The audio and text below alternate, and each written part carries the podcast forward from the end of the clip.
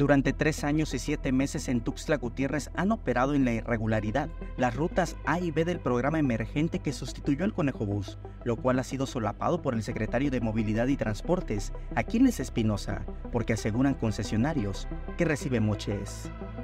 Los estatutos de la acta constitutiva de los socios del Conejo Bus y de la empresa Cifusa es totalmente ilegal, aunque el Congreso del Estado la avaló.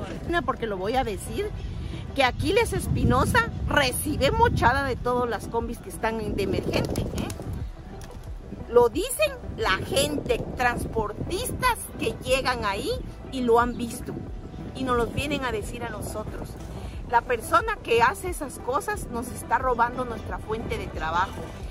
Por eso se llama robo y Aquiles Espinosa es un ratero.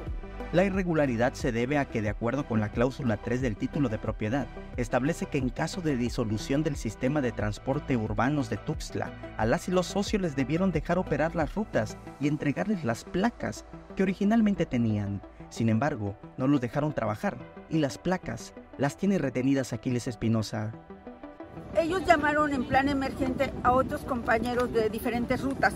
¿Por qué no nos llamaron a nosotros? Sí, los que están prestando el servicio son gente que llamó a Aquiles Espinosa García para que prestaran el servicio que ya estaban prestando en otras rutas y siguen prestando el servicio en una ruta, en, la ruta 1, que le llama el Toncalá, y ruta 2, que le llama el Toncalbé.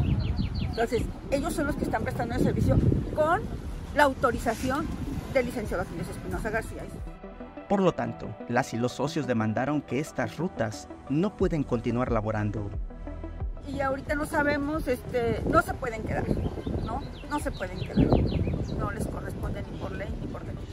Sobre la problemática que viven tras la extinción del Conejo Bus, informaron que sostuvieron una reunión con representantes de la Secretaría General de Gobierno y de la Secretaría de Movilidad y Transportes de Chiapas, a la cual no asistió Aquiles Espinosa.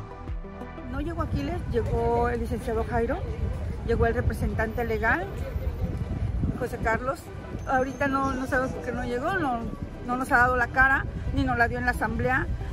Este, nos citaron para una reunión ya este, formal con Aquiles Espinosa García, el secretario de Movilidad y Transporte, y este, vamos a esperar el día, no nos dieron día todavía. Ya son 43 meses de adeudos que tienen movilidad y transportes a las y los socios de 139 placas por lo que Aquiles Espinosa le ha cargado una deuda al Estado de 144 millones de pesos. Samuel Revueltas, Alerta Chiapas.